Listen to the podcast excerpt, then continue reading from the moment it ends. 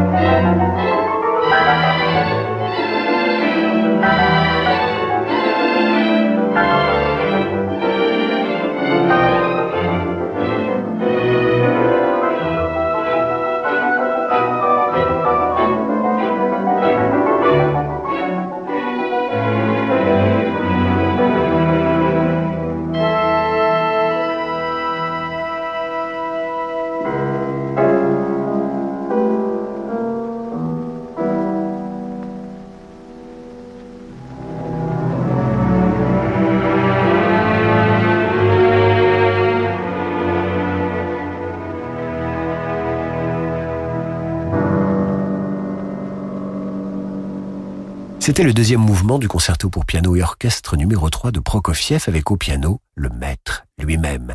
Un concerto créé par Prokofiev aux États-Unis en 1921. Né en France d'un père médecin, entomologiste, flûtiste et pianiste, Walter Gieseking étudie le piano en autodidacte, sans enseignement académique jusqu'à 16 ans. En 1911, il déménage pour l'Allemagne, suit des cours jusqu'en 1916 au conservatoire de Hanovre. Il fait ses débuts dans cette même ville à l'issue de la guerre, durant laquelle il joue dans une fanfare militaire. Il reprend sa carrière et défend âprement les compositeurs français tels que Debussy et Ravel, dont il enregistrera les intégrales pour piano.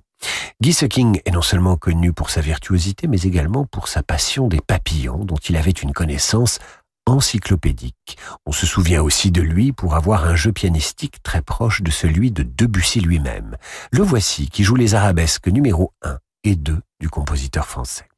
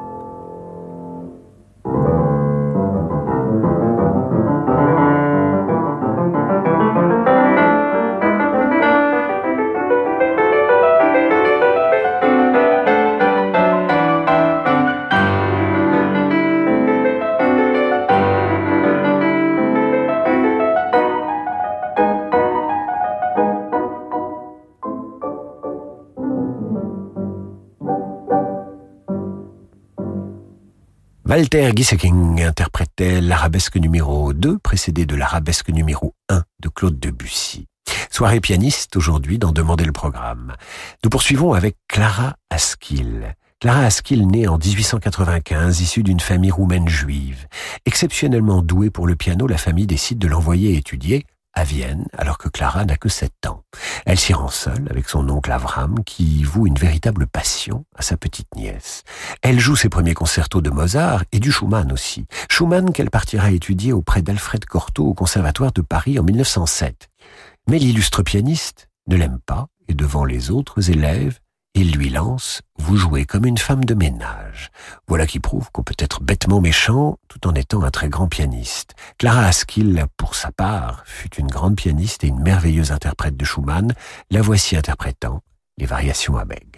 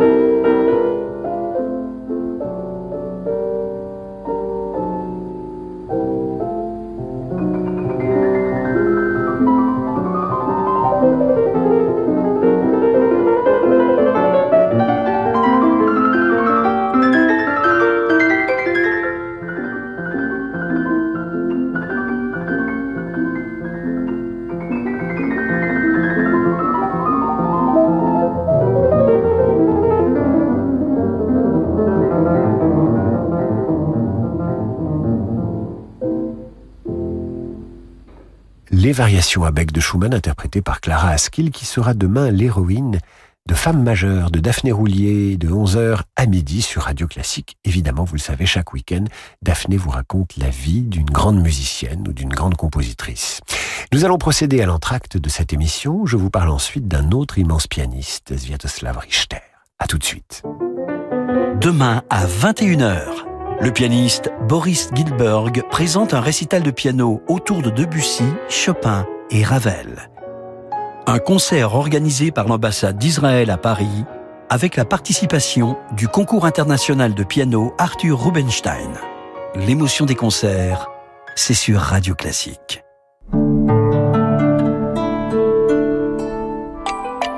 Chez Amundi, investir votre épargne, c'est notre métier. Leader européen de la gestion d'actifs, Amundi vise l'excellence et s'attache chaque jour à mériter votre confiance. Amundi la confiance, ça se mérite. Amundi est une société de gestion agréée par l'AMF. Investir implique des risques. Parlez-en à votre conseiller. Myriam a 60 ans, elle est chef d'entreprise. Déjà propriétaire à Paris, elle rêvait d'un chalet dans les Alpes. Alors pour dégager de la trésorerie, Myriam a souscrit un prêt hypothécaire in fine auprès du cabinet Bougardier. Elle ne paye que les intérêts pendant 5 ans maximum avant de rembourser intégralement le capital. Ça tombe bien, elle comptait justement vendre sa société dans 5 ans. En attendant, Myriam profite de son chalet. Vous aussi, souscrivez un prêt hypothécaire in fine auprès du cabinet Bougardier. Retrouvez-nous dans nos bureaux, avenue de l'Opéra à Paris et sur bougardier.fr. Brahms le fascine depuis toujours. Geoffroy Couteau a gravé l'intégrale de son œuvre pour piano seul. Il se sent chez lui avec Brahms, mais il lui arrive d'inviter Schubert et Liszt, comme pour son prochain récital. Geoffroy Couteau sera salle à Paris lundi 13 février à 20h30. Tarif unique 25 euros. Tous les détails sur salgavo.com. Le Point consacre son dernier hors-série à Winston Churchill. Avec ses cigares et ses bons mots, Churchill est devenu une icône populaire qui passionne les historiens et continue d'inspirer la politique britannique. Mais quelle furent sa vie, ses ressorts, ses faiblesses? Quelle fut l'œuvre de ce Nobel de littérature? Découvrez Winston Churchill dans le dernier hors-série du Point chez votre marchand de journaux. Arméniens, Juifs, Roms, trois peuples en exil. Sirba Octet présente Amen, des chemins d'exil, un concentré d'humanité, virtuose et sensible.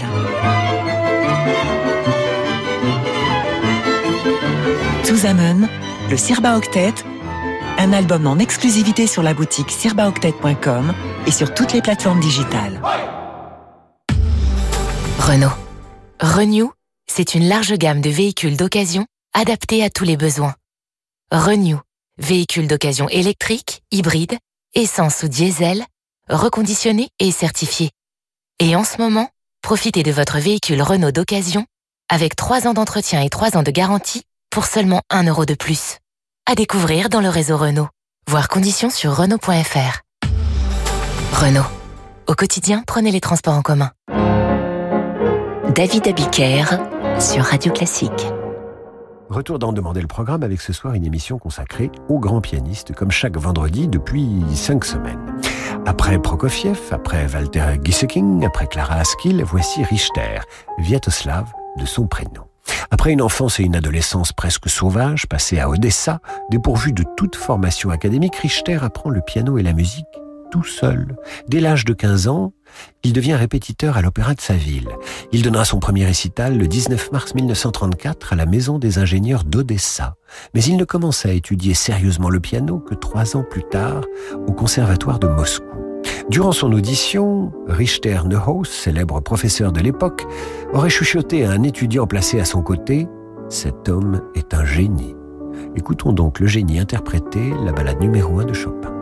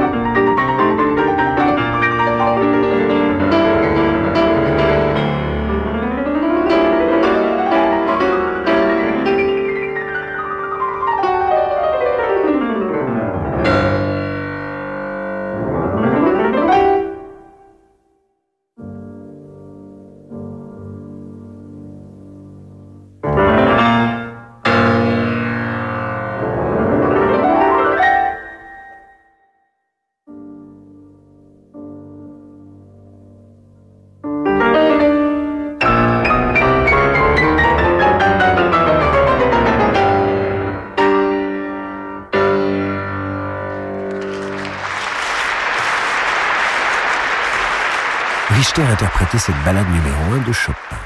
Un autre élève de Neuhaus, qui eut Richter comme élève et fut également son ami. Il est connu, Gilels, pour ses interprétations du répertoire romantique et de Beethoven. Dans les dernières années de sa vie, il entreprit d'ailleurs d'enregistrer l'intégrale des sonates pour piano de Beethoven pour Deutsche Grammophon, mais sa mort, due à une erreur médicale, l'empêcha d'achever le cycle auquel manquent cinq sonates. C'est l'un des rares artistes soviétiques ayant pu faire une carrière internationale officielle, avec plusieurs enregistrements aux États-Unis. Shostakovich disait de lui, il combine à la fois une grande liberté d'interprète et un respect absolu des intentions du compositeur. Voici Gilels interprétant le concerto pour piano et orchestre numéro 3 de Beethoven. C'est le final.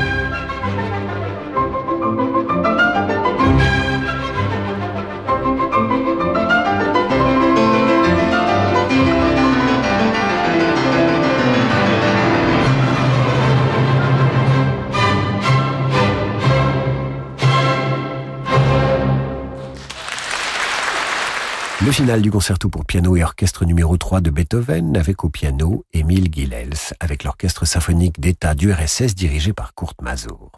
Soirée grand pianiste euh, aujourd'hui dans Demander le programme avec maintenant Radu Loupou. Radu Loupou remporte le concours Van Cliburn en 1966. Son répertoire se recentre essentiellement autour de Ludwig van Beethoven, Franz Schubert, Johannes Brahms et Béla Bartok. Génie de la sonorité, il expliquait lui-même qu'un pianiste devait exécuter des tours dignes d'un magicien pour donner l'illusion du legato sur un instrument qui est essentiellement percussif. C'est une question d'équilibre entre les deux mains, disait-il. Parfois la basse doit soutenir pour que la mélodie de la main droite donne l'impression de legato sans que l'auditeur soit capable de discerner comment il est réalisé. Je dois chanter intérieurement et reproduire ce que j'entends. Chanter est la manière la plus naturelle de parvenir à ce que je veux. Mes doigts doivent connaître chaque poids à donner au sein d'une séquence de notes. Waouh Je vous laisse donc apprécier le legato de Radouloupou qui nous a quittés le 17 avril dernier.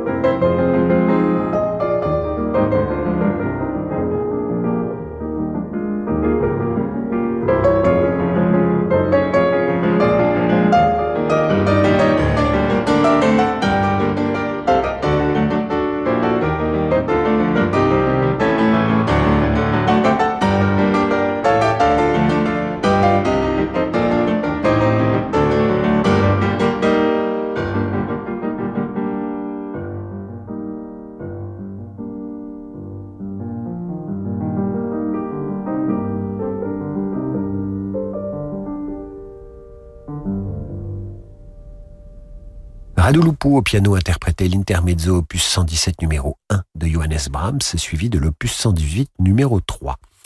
Radulupu au piano interprétait l'intermezzo opus 117 numéro 1 de Johannes Brahms, suivi de l'opus 118 numéro 3.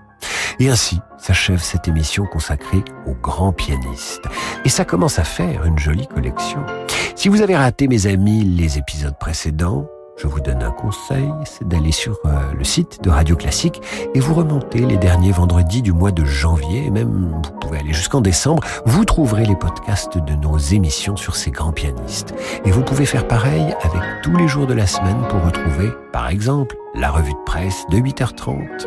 Dans un instant, les conversations d'un enfant du siècle avec Frédéric Becbédé. Quant à moi, je vous retrouve lundi 8h30 pour la revue de presse. Très beau week-end à l'écoute de votre radio classique.